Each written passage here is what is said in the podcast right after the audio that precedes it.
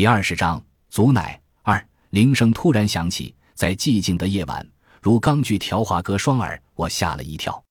乔石头的诉说被切断，窜行的蚂蚁也受了惊，骤然停止。乔石头拉着腔调通话时，蚂蚁才重启舞步。快半夜了吧？赶在这个钟点烦扰石头的人，我能猜出个大概。小吗？小薇，亦或是我没见过、没听过的？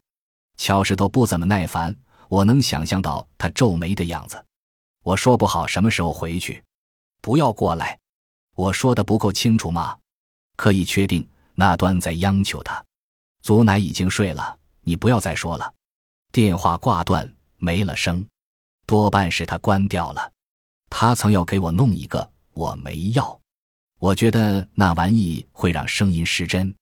乔石头没有马上说话，他在地上来回踱着，脚步透着焦躁。走了有十个来回，他立在床头，复又坐下，抓住我的手。祖奶吓着你了吧？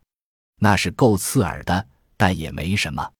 我接着讲，他停了停，问我，自然也是问他自己，讲到哪儿了呢？我暗暗乐了，就这堆狂言，忘了也好。想起来了，乔石头像拾捡到宝贝似的，声音透着夸张的惊喜。今年动工，争取明年让你住进去。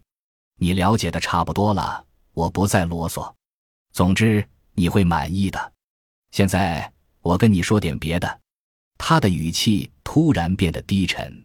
这些天我一直犹豫，不知该不该和你说。现在我决定向你老坦白，祖奶，你要撑住啊！